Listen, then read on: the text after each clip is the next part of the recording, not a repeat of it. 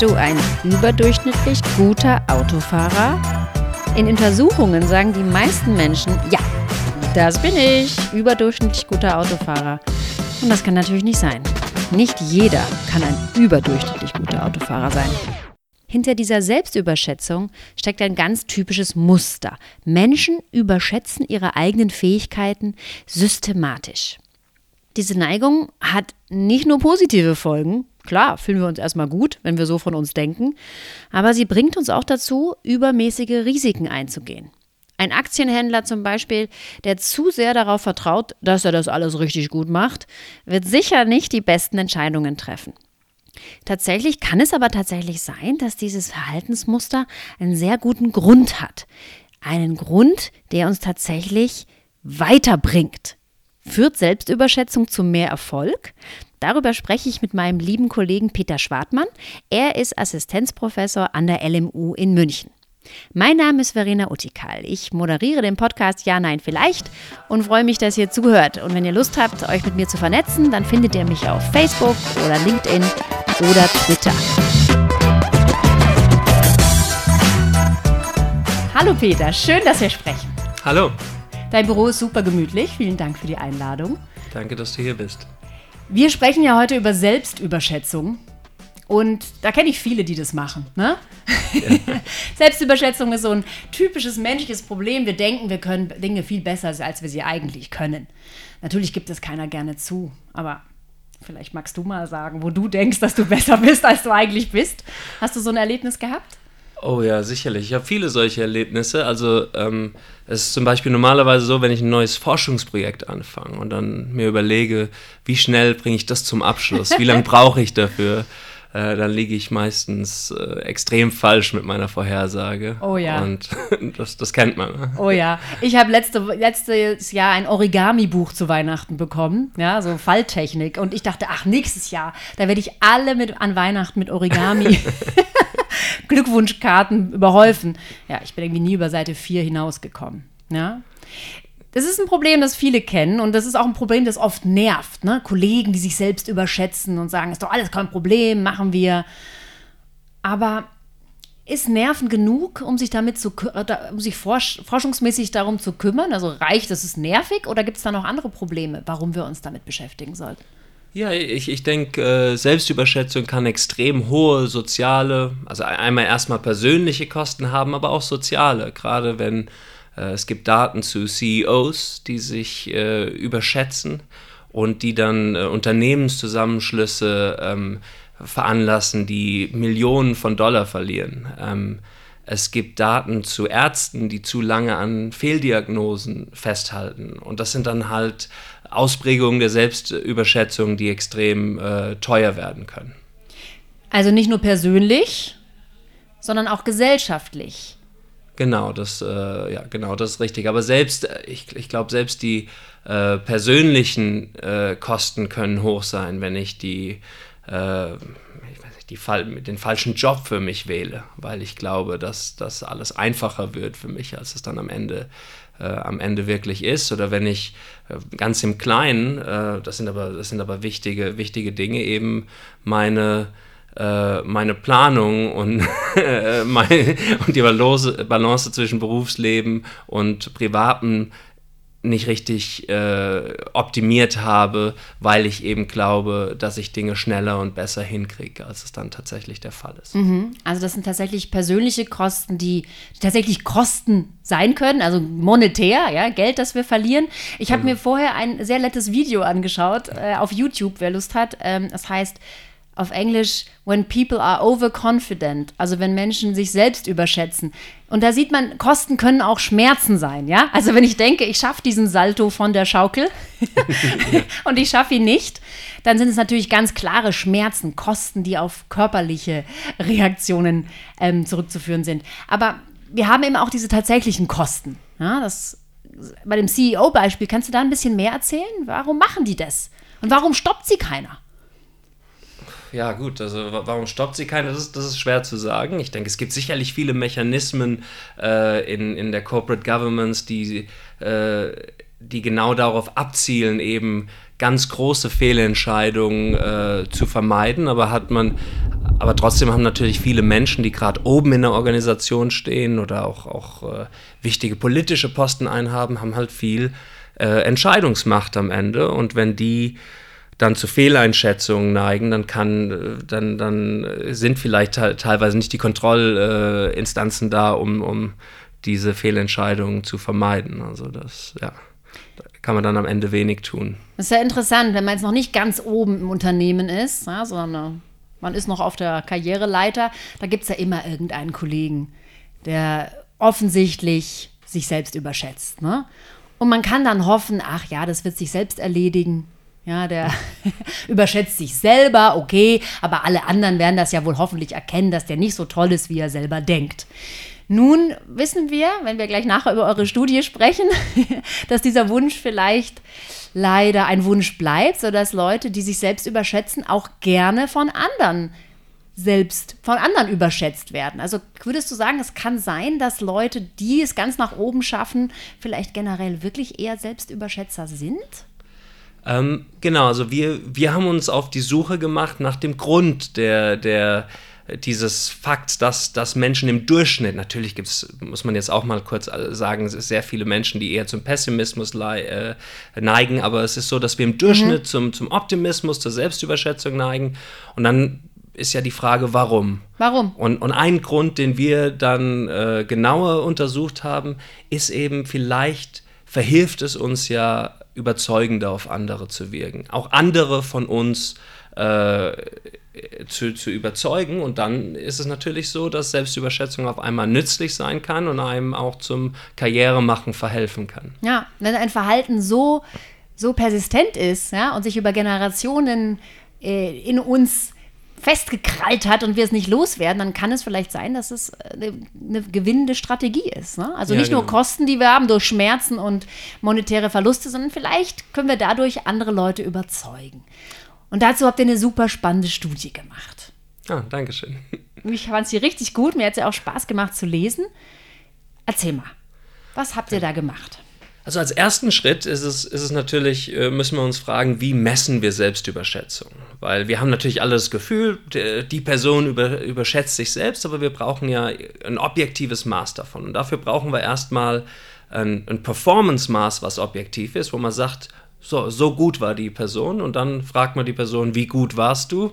In, wie in unserer Studie, einem Intelligenztest zum Beispiel. Mhm. Und wenn dann die private Einschätzung über der äh, tatsächlichen? tatsächlichen? Performance liegt, äh, dann, dann weiß man, hier hat man jemand, der sich selbst überschätzt. also zum Beispiel gebe ich jemandem zehn Rechenaufgaben, lass die rechnen und kontrolliere, wie viele richtig sind genau. und fragt die Person aber auch, was glaubst du denn, bevor er das Res Ergebnis tatsächlich erfährt, wie viele waren denn richtig?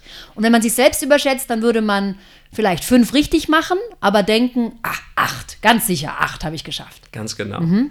Und, und so haben wir dann jetzt ein, ein Maß der, der Selbstüberschätzung. Und jetzt fragen wir uns, ähm, kann es denn sein, dass wenn ich Leuten Leute in eine Position oder in eine Situation ähm, stecke, in der sie ein, jemand anderes, äh, anderen von sich überzeugen müssen, werden sie dann selbstbewusster, neigen sie dann mehr zur Selbstüberschätzung. Also so ein Vorstellungsgespräch könnte da ja ein Anwendungsbeispiel sein. Ne? Also jemand fragt mich, wie gut sind Ihre Englischkenntnisse? Ja. dann sage ich ja, also fast, fast Muttersprachler, bin richtig gut. Ja. Und so haben wir das gemacht. In unserem Laborexperiment haben wir einer Gruppe Probanden äh, gesagt, im nächsten Teil des Experiments gibt es ein Vorstellungsgespräch und da äh, wirst du bezahlt und kriegst mehr Geld, wenn du das dein Gegenüber davon überzeugen kannst, äh, dass du richtig gut in dem Test warst. Also genau wie in einem Vorstellungsgespräch im Grunde, ne? Vielleicht bei einem Assessment Center. Bevor ich weiß, wie mein Ergebnis eigentlich war, muss ich einmal selber einschätzen, wie gut war ich eigentlich. Genau, also wir hatten jetzt eine Gruppe Probanden, die, ein, die erwartet hat, dass sie bald in ein Vorstellungsgespräch äh, kommt und eine Gruppe Probanden, die eben diese Erwartung nicht hatte. Und was wir dann gesehen haben, dass in der privaten Selbsteinschätzung von denen, die dieses Bewerbungsgespräch äh, erwartet haben, die Selbstüberschätzung äh, signifikant gestiegen ist. Ähm, dass also die Erwartung, überzeugend sein zu müssen, uns selbstbewusster macht. Und das sagt uns, dass quasi ein wichtiger Grund dafür, warum äh, wir eventuell im Durchschnitt äh, selbstbewusster, als wir es sein sollten, in der Welt rumlaufen, ist, dass wir immer und oft Leute von uns überzeugen müssen. Das müssen wir eigentlich ständig. Genau. Also sobald wir in die Schule kommen, vielleicht sogar schon im Kindergarten, ne, überzeugen wir andere, dass das das beste Spiel ist, dass das die beste Art ist, wie man diese Aufgabe löst. Und im Berufsleben geht es natürlich, geht's natürlich weiter. Wir überzeugen ständig genau. Leute. Und jetzt, jetzt ist natürlich die zweite Frage, ähm, ist es so, dass eine höhere Selbsteinschätzung uns wirklich dabei hilft, überzeugender auf andere zu ja. wirken? Ja. Und auch das können wir in unserem Experiment äh, testen, ähm, indem wir manche Probanden dann vor, bevor sie in das Vorstellungsgespräch entlassen werden, selbstbewusster machen. Mit, anhand von einem Feedback-Signal. Also manche. Was äh, ist das? Ein Feedback-Signal? Ein Feedback-Signal. Ähm, da ist, ist, ist, einfach nur äh, die Ansage, du warst gut in dem Test. Einfach eine Information darüber. Eine Information darüber, mhm. wie gut man in dem Test war. Nur diese Information ist manchmal richtig und manchmal nicht. Das heißt, dass zwei Probanden, die ähnlich gut in dem Test abgeschnitten haben, manchmal eine gute Nachricht bekommen über ihre Leistung und manchmal eine schlechte. Und jetzt können wir die zwei vergleich, äh, vergleichen. Der einzige Unterschied zwischen denen ist, dass einer äh, selbstbewusster ist als der andere. Und wir sehen, dass der selbstbewusstere Proband dann als viel besser eingeschätzt wird von dem anderen äh, Teilnehmer im Experiment, der jetzt in der Rolle des Arbeitgebers das Interview führt. Dass uns also das Selbstbewusstsein wirklich dabei hilft, gut eingeschätzt zu werden von anderen. Also das heißt, wenn wir uns selbst überschätzen, dann, na Vorsicht, andersrum, wenn wir uns hoch einschätzen, wenn wir uns hoch einschätzen, dann sind Leute auch davon überzeugt, dass wir was drauf haben. Ganz genau. Es muss ja noch nicht mal mit Selbstüberschätzung zu tun haben, ne? sondern einfach grundsätzlich erstmal, wenn ich denke, ich kann was, dann glauben mir das Leute eher. Genau. Und wenn ich jetzt von einer Position, wo ich realistische Einschätzungen von mir habe, ausgehe, bedeutet das, es lohnt sich, wenn ich es irgendwie schaffen könnte, Besseres über mich zu glauben. Mhm. Oh, das ist also dieses Motiv, was dann im ersten Schritt eventuell unsere äh, Teil Experimentalteilnehmer dazu verleitet, selbstbewusster zu werden, wenn sie das äh, Bewerbungsgespräch erwarten. Funktioniert es denn auch einfach zu behaupten, ich wäre äh, sehr, sehr gut, aber selber nicht zu glauben? Kann ich so Leute auch überzeugen? Es ist, es ist sicherlich, äh, ja, es ist sicherlich auch eine Strategie und das sehen wir auch in unserem Experiment. Also die Leute äh, sagen uns ihre private Einschätzung. Also ich denke, eigentlich kann ich es nicht, aber meinem Chef sage ich, ich kann es genau. richtig, richtig gut. Genau, aber aber es ist so, dass Menschen halt auch nicht gerne extreme Lügen von sich geben. Das heißt, was ich über mich sage, ist immer ein kleines bisschen beschränkt dadurch, was ich von mir wirklich glaube. Und das heißt, wenn ich Besseres von mir glaube, dann kann ich auch Besseres von mir behaupten und das ist also der eine Weg, auf dem uns besser, höheres Selbstbewusstsein, eine höhere Selbsteinschätzung, äh, Überzeugungskraft verleiht, dass wir einfach dann Besseres von uns behaupten und das funktioniert auch. Aber selbst wenn wir sagen, schauen wir uns mal zwei Teilnehmer an, die beide genau dasselbe über sich gesagt haben. Die fanden sich beide gut? Die, die, Oder wie fanden die sich denn? Genau, also die, die sich nur darin unterscheiden, ähm, wie selbstbewusst sie sind. Mhm. Aber dasselbe über sich sagen. Auch da schneidet der Selbstbewusstere besser ab in der Interaktion. Was meinst du mit, Sie sagen dasselbe über sich? Also Sie glauben, Sie haben die gleiche Leistung vollbracht? Oh, Entschuldigung, Sie sagen das Gleiche über sich in dem Interview zu dem, äh, zu dem Arbeitgeber. Ah, also quasi. beide sagen, ich hab, bin, hab, bin Mutter, Muttersprachlerkenntnisse. Ganz genau. Und wir wissen aber, dass nur einer von beiden wirklich diese Kenntnisse hat. Der eine schummelt ein bisschen, der genau. hat vielleicht nur Note 2 gehabt und der andere ist wirklich Muttersprache. Genau. Und der, und der Schummler wird dann entlarvt, also manchmal. Das heißt, es hilft uns wirklich dran zu glauben, was wir sagen. Es macht uns überzeugender, selbst wenn es, also selbst wenn wir konstant halten, was wir sagen. Also es scheint, dass, dass wir unser Gegenüber dass wir, dass wir bei unserem Gegenüber Lügen ertappen können. Mhm. Und das bedeutet, äh, dass es sich lohnt, nicht zu lügen und in, in, in dem Fall eben selbstbewusster zu sein, um nicht lügen zu müssen. Also ich glaube meine Lüge selber und merke deswegen nicht, dass ich lüge. Genau, und das hilft mir, damit durchzukommen, weil dann auch mein Gegenüber nicht merkt, dass ich lüge. Und das mhm. könnte zum Beispiel der Fall sein, weil dann meine Pupillen äh, nicht größer werden, weil ich dann nicht rot werde. Also es gibt ja viele Arten und Weisen, in denen wir, wenn wir, wenn wir lügen, äh, auffällig äh, physiologische Ja, wir fangen Signale an, an den Fingern zu geben. knabbern oder knubbeln genau. mit den Händen, schauen weg. Oder du sagtest auch schon, man blinzelt häufiger, ne? Schweiß, Schweißhände. Also das heißt, es gibt eigentlich zwei Gründe, warum wir, warum wir so eine Strategie wählen. Das eine ist, weil es weniger auffällig ist. Also wenn wir wirklich selber dran glauben an unsere Lüge, ist sie weniger leicht zu enttarnen. Aber der zweite Grund ist auch noch, dass wir natürlich uns selber lieber mögen, weil wir dieses Gefühl haben, man soll nicht lügen. Ja, es ist etwas, was uns schwer fällt, auch persönlich, nicht nur weil wir Angst haben, entdeckt zu werden, sondern auch, darüber haben wir gerade erst letzte Woche gesprochen, sondern weil wir auch persönliche Gründe darüber, davon haben, nicht gerne lügen zu wollen. Und dann haben wir gleich genau. zwei Fliegen mit einer Klappe geschlagen. Ganz genau. So, so besser hätte ich es auch nicht zusammenfassen können. Es gibt noch interessante Unterschiede im Bereich, ähm, wer ist besonders anfällig für Overconfidence, für Selbstüberschätzung. Kannst du da was erzählen? Also ich, ich würde sagen, im Durchschnitt über verschiedene Studien ist es so, dass Männer eher zur Selbstüberschätzung äh, neigen, als es Frauen tun.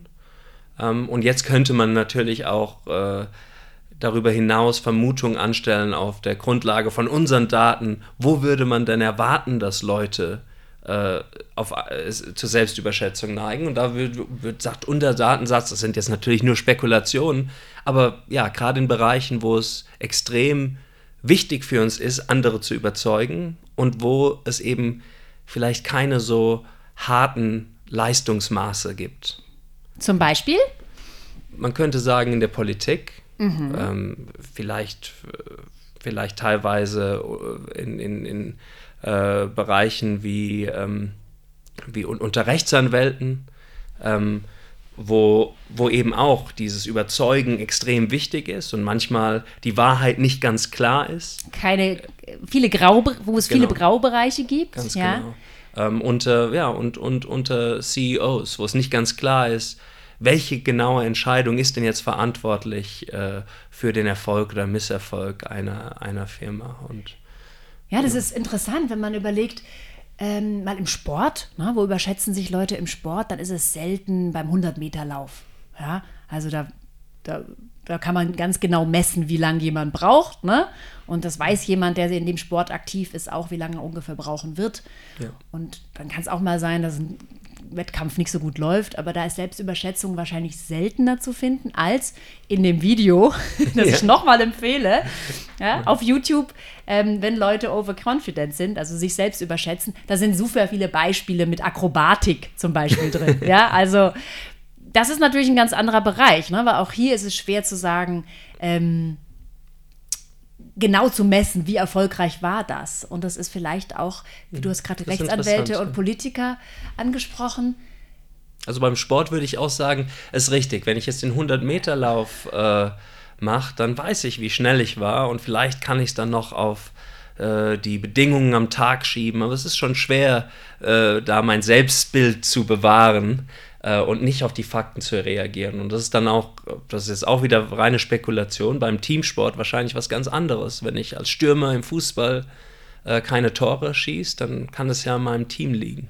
Das heißt, es gibt mehr Möglichkeiten. Richtig, ich meine, viel mehr Möglichkeiten, auch die Schuld wieder von sich zu weisen. Ja, genau. Ja, auch zum Beispiel bei Akrobatik, also klassische Turner-Wettkämpfe äh, werden ja auch von Schiedsrichtern dann beurteilt. Ja? Also mhm, die, die ja. Punkte und Noten, die man bekommt da ist es ja genauso. Ich kann am Schluss sagen, ja, also ich weiß trotzdem, dass ich total gut bin. Nur dieser Schiri, der mochte mich nicht. Ja? Dieser Kampfrichter hat mir nicht die richtige Punktzahl gegeben. Ja, ja genau. Beim 100-Meter-Lauf, individuelle Sportarten, wo man sich nicht vergleicht mit anderen, ist das viel, viel schwieriger.